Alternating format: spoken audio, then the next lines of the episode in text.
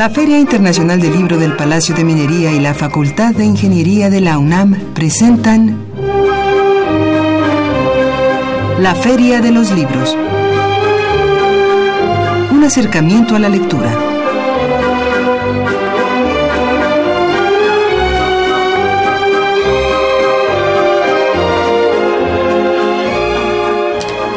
¿Cómo están? Muy buenas tardes. Tengan todos ustedes bienvenidos a la Feria de los Libros. Gracias por acompañarnos en esta tarde de lunes 4 de noviembre. Mi nombre es Elias Franco, los saludo con el gusto de siempre y los invito a que nos acompañe en los próximos minutos. Tenemos bastante información.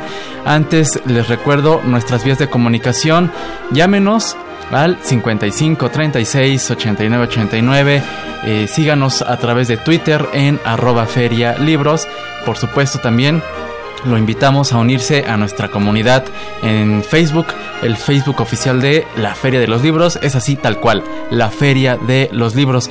Les recordamos que si no tiene posibilidad de sintonizar o de tener un radio a la mano, pues puede escucharnos a través de www.radio.unam.mx. Ahí está la otra vía para poder estar en sintonía. Eh, también eh, ponemos a su disposición el correo electrónico eh, donde nos puede hacer llegar sus sugerencias, sus opiniones más extensas, sus comentarios. El correo es la feria de los libros gmail.com. Y bueno, pues esta tarde tendremos nuestra cápsula de novedad editorial, así que prepare pluma, papel. No se pierda también nuestras recomendaciones de cartelera de actividades en torno al libro y la lectura para esta semana. Y en cabina estaremos charlando en unos instantes más con el doctor Francisco Granado Saucedo. Él es autor del libro Arqueostronomía y Paisaje en el Cerrito, Querétaro. Este es un título publicado por la Universidad Autónoma del Estado de Morelos.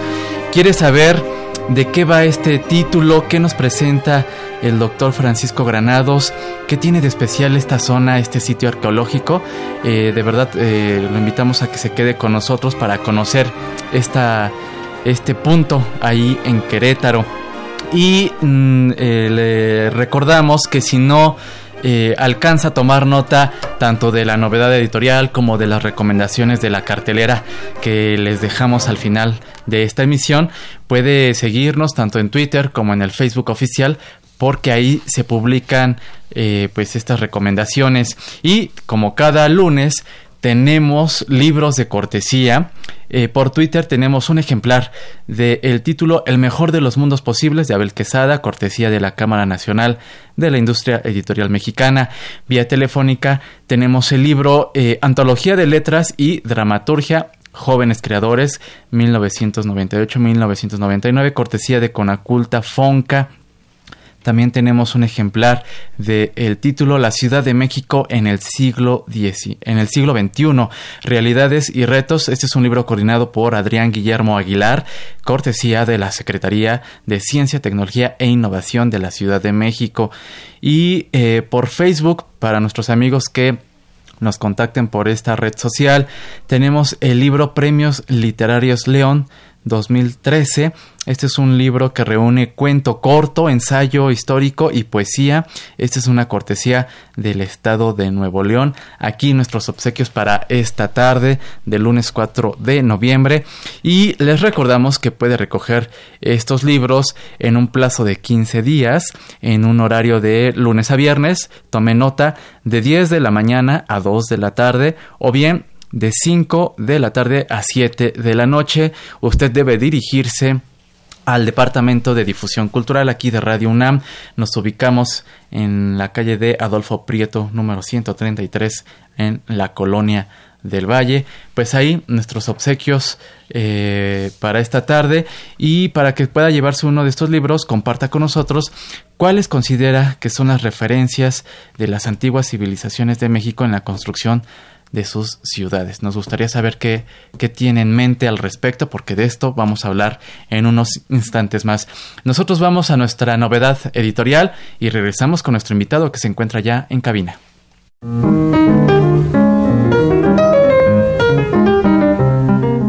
Notas de pie de página.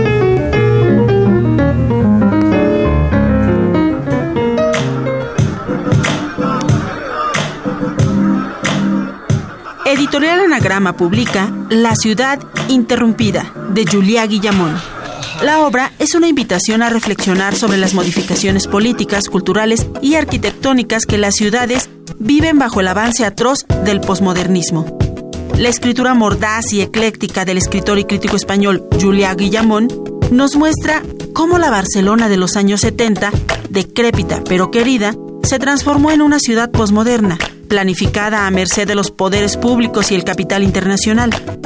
En un recorrido por el underground, el punk, los bares de los ochentas y las vanguardias barcelonesas, la ciudad interrumpida plantea una pregunta para todo lector cosmopolita. ¿Cómo experimentar los cambios en un mundo que transforma la ciudad en ciudad espectáculo?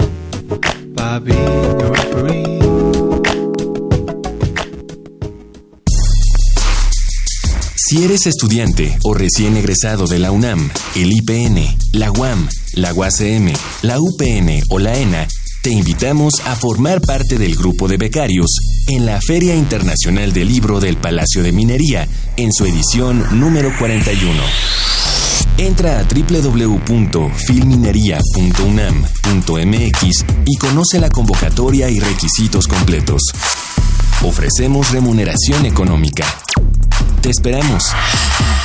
Feria Internacional del Libro del Palacio de Minería. Más libros, más libres.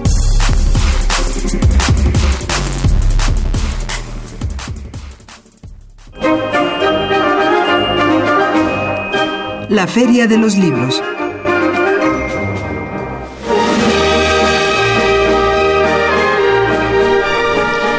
Regresamos a la Feria de los Libros, escuchamos nuestra novedad editorial, recuerdo el título, eh, La ciudad interrumpida, de la autoría de Julia Guillamón. Este es un libro publicado por Anagrama y bueno, después nos ligamos con esta invitación que extendemos a todos los estudiantes universitarios de la propia UNAM y de instituciones hermanas, universidades públicas, a que participen como becarios eh, en el área de actividades culturales de la filminería.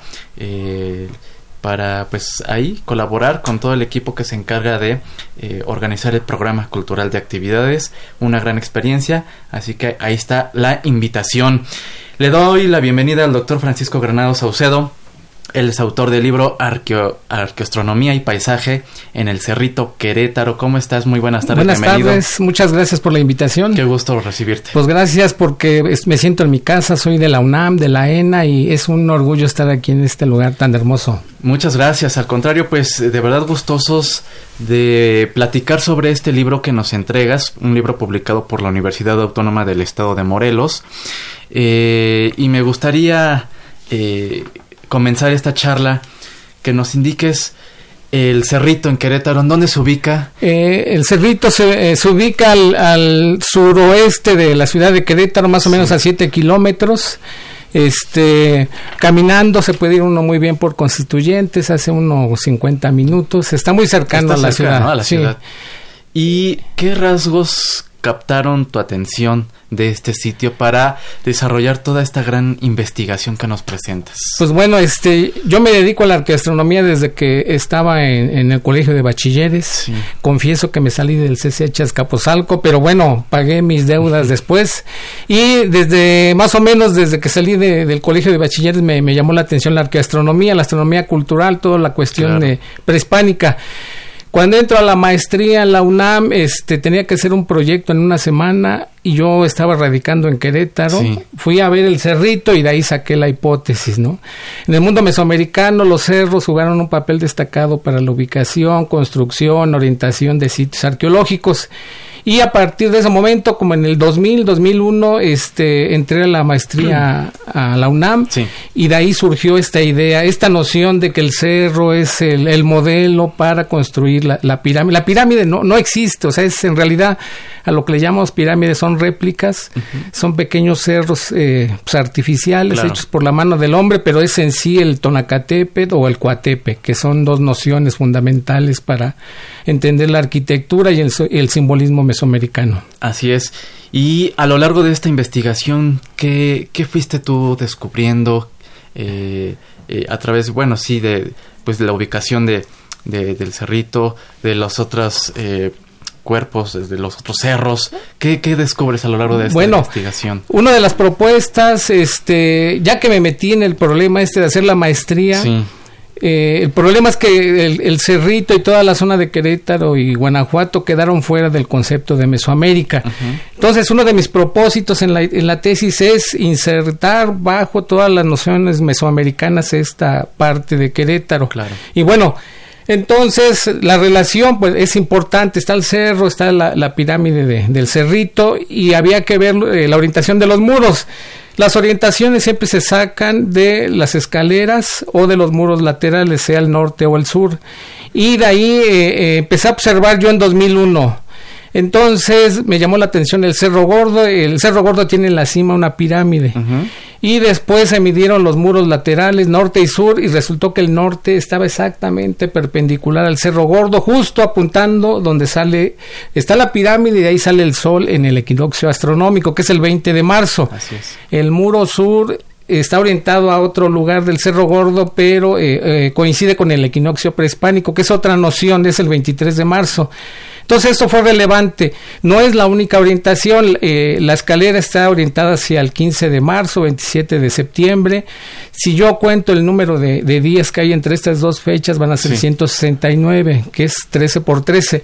Las orientaciones mesoamericanas giran en torno a un patrón de múltiplos de 13, de 20, de 7 o de 9. Es, es maravilloso, o sea, Claro. son un millón de pirámides, o sea, vamos a necesitar 400, 500 años para estudiarlas todas, pero partimos de ese supuesto que el mundo mesoamericano es ordenado, no está puesto los sitios aleatoriamente, Claro.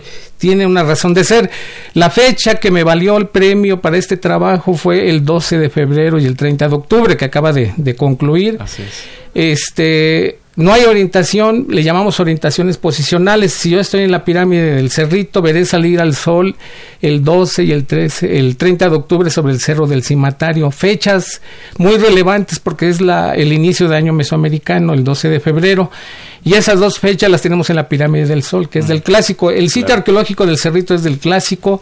Más o menos se, se, se ha fechado, le cambia el arqueólogo, pero es entre 200 o 400 después de Cristo hasta 1200. Incluso otras etapas posteriores. Eh, esta relación con eventos astronómicos eh, en, en esta, en esta región se llevan también por, por lo que estaba, digamos, o sucedían en, en Mesoamérica o eh, estaban aislados o por qué pasó a un segundo plano esta región de Querétaro. No, pasó a segundo plano porque cuando se crea el concepto de, de Mesoamérica en los 40 no estaba lo suficientemente estudiado. Estudiado. Entonces tenía parcialmente ciertos lugares y casi todo el norte se asociaba con los chichimeca. Sí. Entonces no podía ser un concepto más completo Kirchhoff y dijo, bueno, pues dejo fuera. Aunque él dijo, este es un concepto eh, que se va a ir complementando conforme se vaya avanzando en la arqueología, no era definitivo, pero se cumplen con estos elementos mesoamericanos. Es muy complejo, o sea, eh, Claro. cuando uno lee a- al maestro Alfredo López Austin, él sí le digo doctor, yo, yo no me digo doctor. Este, él habla del núcleo duro. En algún momento en el preclásico se crearon todas estas nociones de orientación, porque eso lo- los sitios más tempranos orientados ya son los de la venta. Entonces es hace 2500, 4500 años. Entonces partimos de ese supuesto de que en el preclásico se empezaron a orientar, pero se comparten esas fechas que yo les hablo, 12 de Sí. febrero, 30 de octubre, los vamos a encontrar en Zacatecas y si me voy hasta el Golfo de Nicoya en Costa Rica, en la zona maya, vamos a encontrar esas fechas, o sea, están muy distribuidas. distribuidas y ¿Cómo? No había internet, no había teléfono. ¿Cómo Pero- es que tenían esta, no sé si llamarlo coincidencia, pero sí, pues se debió haber compartido. Eh, ellos, eh, Broda o el doctor Alfredo López Austin o el doctor Galindo, que es mi maestro, él es de, Claro. de astronomía, ya está en estéticas. Ellos parten del supuesto de que hubo una relación de, pues se compartía el conocimiento a través del núcleo duro. La única forma de transmitirle al otro grupo es a través de la religión, no de imposiciones. Pero es, es muy complejo. O sea, Claro. ¿cómo es que encuentro en toda esta zona estas fechas? En realidad son cuatro: es el 30 de abril, 13 de agosto, el 12 de febrero y 30 de octubre. Entonces, pero son una familia. Tenemos ma- miles de orientaciones. Esa que les hablo yo del 15 de marzo, 27, 28 de, de, septiembre es una otra familia que le llamamos la, de, la del, 13, del 169. Tengo otras, por ejemplo, la de mi cumpleaños, que es el 3 de marzo. Está relacionada con este el 2 de septiembre, el 10 de octubre, el 9 de abril. Si yo hago una relación, descompondré el año en cuatro periodos de 73 días, más uno de 73, me da 365. O sea, 5 por 73, 365. Entonces, eso son tres familias que les he mencionado, pero calculamos que hay 28 familias y sus derivados y se hace esto espantoso. Claro. Todo relacionado siempre con un cerro, casi como principio. Un cerro para orientar es fundamental. Y bueno, la pirámide. Estamos charlando con Francisco Granado Saucedo. Él es autor pues de esta investigación de este libro Arqueastronomía y Paisaje en el Cerrito allá en Querétaro.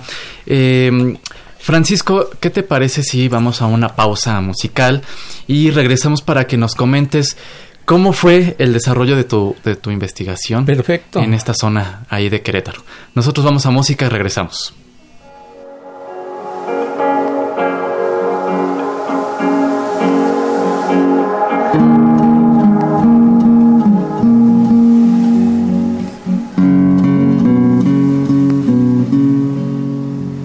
Eclipse de luna en el cielo ausencia de luz en el mar, sufriendo de amargo desvelo, mirando la noche me puse a pensar.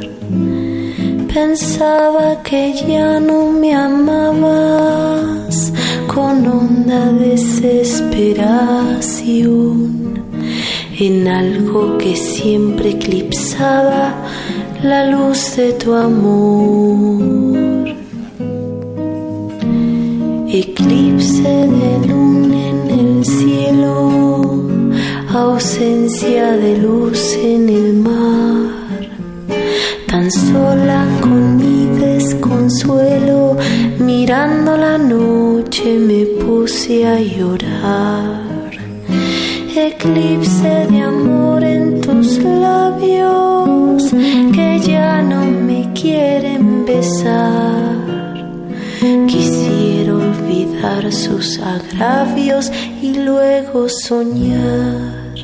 Para pa pa pa pa.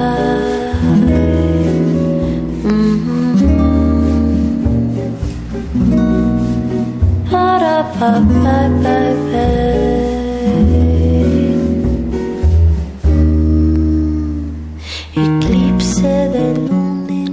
Continuamos en la Feria de los Libros y escuchamos algo de Natalia Lafourcade con los Macorinos, eh, un fragmento de esta canción que se llama Eclipse a propósito de estos eventos astronómicos de los que estamos comentando y que van relacionados pues con toda esta eh, infraestructura de las, de las antiguas civilizaciones eh, en México y bueno seguramente y en otras partes del mundo pero estamos hablando aquí del Cerrito en Querétaro con eh, Francisco Granado Saucedo y eh, él es autor del libro Arqueoastronomía y Paisaje en el Cerrito Querétaro y quedamos con esta pregunta para que el público tenga y dimensione todo este trabajo que se realiza. ¿Cómo fue el desarrollo de la investigación en esta zona, Francisco? Pues bueno, empecé en 2001 y consistía en pues pararse todos los días temprano y ver durante 10 años salidas y puestas de sol. Esta eh, cuando uno se dedica a la, gastronomía reconstruye uno el paisaje. Claro. ¿Qué veían ellos en las salidas y puestas de sol? Y una vez que se miden las orientaciones de, de, los cuerpos arquitectónicos, más o menos uno va buscando la relación hacia dónde apunta el muro y ver la fecha. Se puede hacer con fórmulas y se puede hacer en tres años, pero a mí no me gusta ese método, a mí me gusta sacar las perpendiculares y estarme ahí hasta que el sol salga o se ponga a donde, se, a donde está dirigido el muro. Claro. Entonces fue interesante, o sea, 10 años, empecé en 2001, la, única observa la última observación la hice en el solsticio de invierno de 2011 Y bueno, me sirvió para demostrar que el santuario de la Virgen del Pueblito tiene doble orientación hacia la salida Está orientado hacia el solsticio de, verano y hacia la puesta en el solsticio de invierno. Y estas festividades religiosas, pues entonces... Ah, hay una relación. están relacionadas con estos eventos. Con, eh, la Virgen del Pueblito, bueno, misteriosamente es pequeñita, parece eh, deidad prehispánica. Entonces lo que, lo que yo concluyo es que se veneraba una deidad relacionada con el agua y ahí fue, fue sustituida por la, la Virgen del, del, Pueblito. Entonces la Virgen del Pueblito, de hecho, en el siglo XVII eh, estaba ahí ubicada en una ermita abajo de la pirámide, la fueron cambiando hasta que ya le construyeron un santuario muy grande. Y bueno, ahí se van a entrelazar ciertas fechas, se le llama Tenanchita, hay una réplica. Entonces una, una es para las fiestas religiosas, litúrgicas y otras para los, los paganos, pero se festeja en febrero, misteriosamente en esta fecha que tenemos del 12 de febrero de inicio de año. Entonces, eh, creemos que ahí hay un, sincretismo, de hecho Tenanchita puede venir de tonan si es una deformación o de ayudante en agua. Entonces, este, hay un sincretismo, el 3 de mayo es fecha muy importante, la petición de lluvia. También tengo esa orientación ligada a, hay una festividad muy importante ahí que se subía una cruz de madera en un principio era la pirámide, después se pasó al Cerro Gordo. La cruz yo la vi, más o menos tenía 260 años. O sea, estas corporaciones han mantenido esos rituales de subirlo a la... pues no es que no es punta, el Cerro Gordo está redondo, pero se llevaba a la parte superior. Entonces, la, eh, la fiesta de la cruz ha estudiado, se ha estudiado mucho en todo Mesoamérica y parte de, esa, de esas peticiones de lluvias para iniciar el ciclo agrícola. Entonces, yo les decía de una fecha clave, 12 de febrero, inicio de año, y 30 de octubre. Si yo cuento de esta, entre estas dos fechas, tengo 260 días. Ese periodo debe estar ligado mucho al ciclo agrícola. Ahorita ya estaríamos en la época de secas. Entonces, eh, Teotihuacán fue alternado en, en, toda su construcción en la armonía con el, el, ciclo de cultivo del maíz. Entonces, muchas de esas festividades eh, de sincretismo se juntaron como la fiesta de San Miguel, que es el 29 de, septiembre, 28-29, pero en el mundo mesoamericano se le tenía otros nombres, eh, el Chantolo o la fiesta del Chilocruz, etcétera, pero tiene que ver con el ciclo hidrológico de, del, y del cultivo del maíz. se termina la lluvia y empieza la época de, cosechas. Y no puedo hablar aquí de un trabajo que tengo de Teopanzolco, pero esta pirámide está orientada eh, principalmente con estos ciclos de, de San Miguel.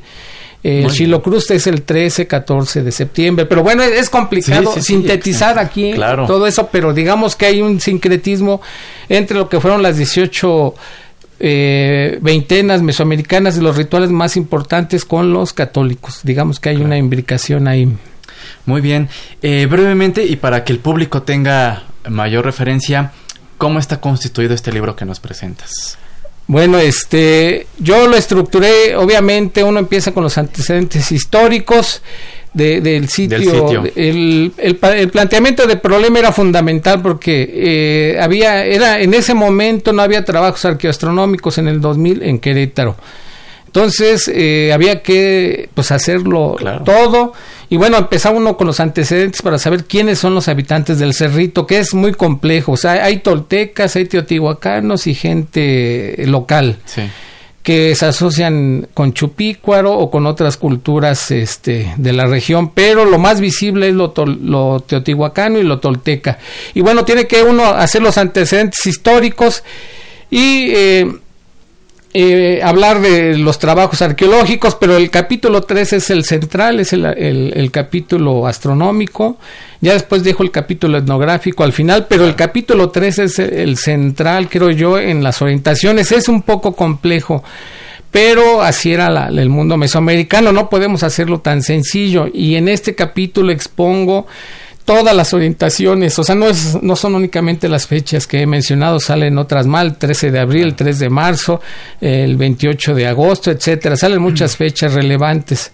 Entonces, eh, yo recomendaría hacer una lectura tranquila y eh, repetirlo varias veces para ir entendiendo. Creo que yo lo hago muy sencillo. Sí. De, sobre cómo se va moviendo el sol, los días que hay entre los intervalos, etcétera. Entonces, ese es el, el medular. Sí, ya al final en el último capítulo hago un recuento de todas las fechas que se analizaron, ¿no?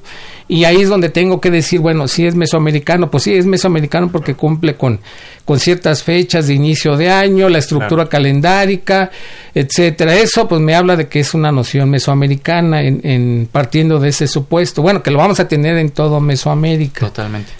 Eh, después de haber realizado esta investigación, esta ardua eh, investigación y de explorar, de visitar la zona, de hacer estas, eh, estos registros, ¿qué te deja eh, eh, el, haber, el haberte centrado en el Cerrito de Querétaro?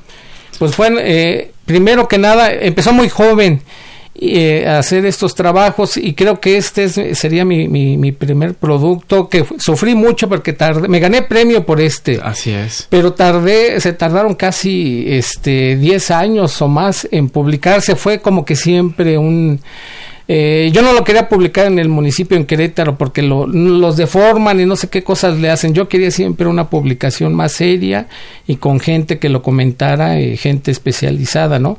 Entonces se dio la, eh, pues vino la crisis en la universidad, pero se dio la oportunidad y me costó mucho trabajo volver a revisar todo Claro, lo que hice hace 17 años o más y pues cerrar el ciclo. O sea, fue interesante porque dije, bueno, a pesar de que ya pasaron ciertos añitos, me, al volverlo a revisar, pues me di cuenta que había que cerrar este ciclo, pero continuar y no acaba. O sea, estoy estudiando ahorita más o menos 10 sitios en Morelos. Eh, y tienes en puerta ya de estos sitios, eh, tienes en puerta la, el proyecto de materializarlos en un libro.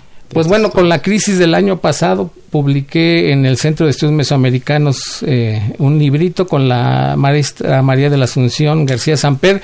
Me publicó el primer, eh, el primer estudio que hice en el Cuauhnáhuac, en Cuernavaca. Sí. Entonces hice ahí también dos años y medio de observaciones solares y también reconstruí, eh, pues nada más dejaron los españoles eh, las escaleras y pues todo lo destruyeron, construyeron ahí el Palacio de Cortés, pero reconstruí lo que es el calendario de, de Horizonte, Maravilla. que no son tlahuicas, para mí son eh, matlatzincas, me sale una fecha muy importante que es el 16 de abril, justo el 16 de abril el sol sale sobre el Popocatépetl, que es el inicio de año de los matlatzincas. Claro que llegaban hasta allá todo el, el Valle de México, pues estaba habitado por, por gente de, de la tradición otomiana u otopames. Entonces tengo ese estudio, tengo observaciones que he hecho en Chalcatzingo, en, en otros lugares, en Yautepec, ahí nada más he hecho la reconstrucción, eh, tomo las fotos, ya están los estudios, pero yo hago la reconstrucción basada en fotografías. Estoy estudiando Santa María, Huacatitlán, eh, eh, eh, las pilas. Y bueno, eh, el convento de San Agustín en, en Jonacatepec y varios lugares más. Eh, pues eh, gran labor la, de investigación. Muchísimas gracias por habernos acompañado, por habernos presentado este título, esta, esta región de Querétaro, que tal vez a lo mejor muchos hemos pasado por ahí o hemos entrado y de pronto no tenemos eh, mayores elementos, ¿no? Se ve sobre la autopista el, el cerrito que es, que es, no es cerro, es artificial, es la pirámide. Y bueno, importante destacar que este título se encuentra disponible para todo mundo en la página de la Universidad Autónoma del Estado de Morelos. Sí, en la página de la librería. Es gratis, Es aprovechenlo. Se ve muy hermoso, es eh, a color. Se va a editar eh, en, en físico, pero sale en blanco y negro y se pierden muchos detalles. Y aquí es gratis. Denle like de que les gusta porque eso nos cuenta. Claro. No hay, no en términos monetarios, pero sí eh, que alguien lo revise. supuesto. Entonces, que se comparta. Así es, ahí está la invitación. Eh, muchas gracias al doctor Francisco Granados Saucedo, muchas gracias por Muchas habernos gracias acompañado. por la invitación Ajá, y espero que no sea la, la, la única invitación. Seguramente no, estaremos muy atentos a sus futuros, futuras entregas eh, de estas investigaciones que realiza y que ya nos adelantó. Muchísimas gracias. Por nada. Pues me queda solamente agradecer a todos ustedes el que nos hayan acompañado aquí en la Feria de los Libros. Los vamos a dejar con la cartelera de actividades y agradezco a Marco Lubián en la producción, en redes sociales y contenidos, a Sandra Vázquez y Álvaro Canseco. Muchas gracias. A Esmeralda Murillo en la coordinación de invitados, a Silvia Cruz, ella es la voz de la cartelera a nuestra compañera Flor Canchola en los teléfonos. En los controles técnicos agradecemos al señor Humberto Sánchez Castrejón y a Socorro Montes. Yo soy Elias Franco, nos escuchamos el próximo lunes en punto de las 2 de la tarde. Hasta entonces.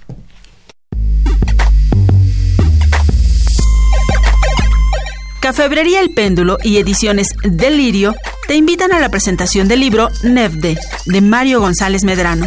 Participan Benjamín Barajas, Alma Columba y el autor. Modera Marcos Daniel Aguilar. La cita es hoy, 4 de noviembre, a las 19.30 horas en el Foro del Tejedor, ubicado en Álvaro Obregón, número 86.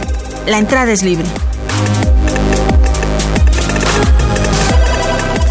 La Biblioteca Vasconcelos y el Festival de Cine Bizarro Stop MX 2019 El futuro ha llegado te invitan a la proyección de los cortometrajes Kelvin, Moondrops, The Program, M52, Le Blizzard y Le Ver. La cita es el jueves 7 de noviembre a las 17 horas en el auditorio de la Biblioteca Vasconcelos, ubicada en Eje 1 Norte sin número, Colonia Buenavista. La entrada es libre.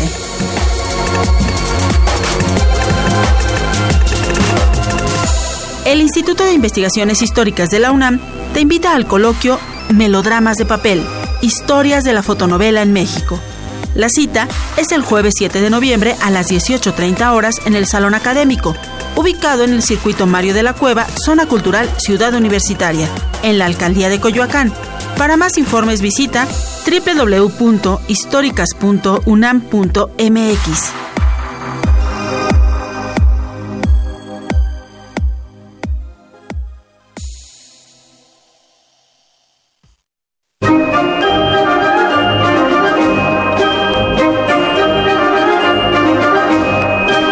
Feria de los Libros. Un programa de la Feria Internacional del Libro del Palacio de Minería que organiza la Facultad de Ingeniería en coproducción con Radio UNAM. Idea original Fernando Macotela.